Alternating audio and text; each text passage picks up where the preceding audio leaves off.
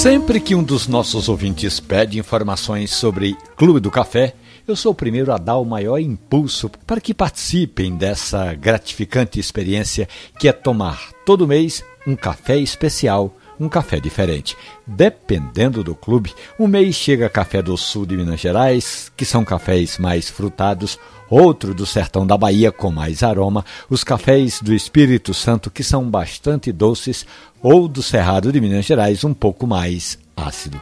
É sempre uma novidade para você ir aperfeiçoando o paladar, formando opinião, abrindo os horizontes do conhecimento desse precioso grão.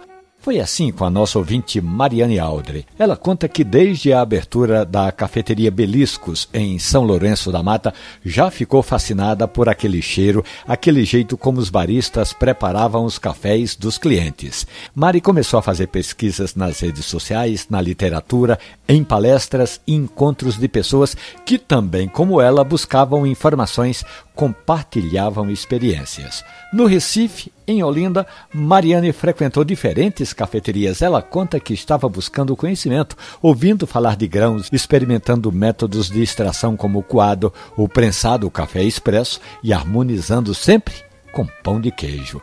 Até que um dia, uma amiga viajou a Porto Alegre e trouxe de presente um pacote de café em grão e uma prensa francesa. Marianne Alder comprou o moedor manual, estudou proporção de grãos, temperatura da água e aí embarcou para uma viagem sem volta.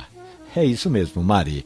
O mundo dos cafés especiais é um lugar de onde você nunca mais vai querer sair.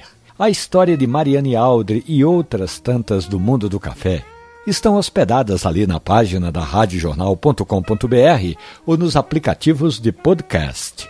Café e Conversa um abraço, bom café.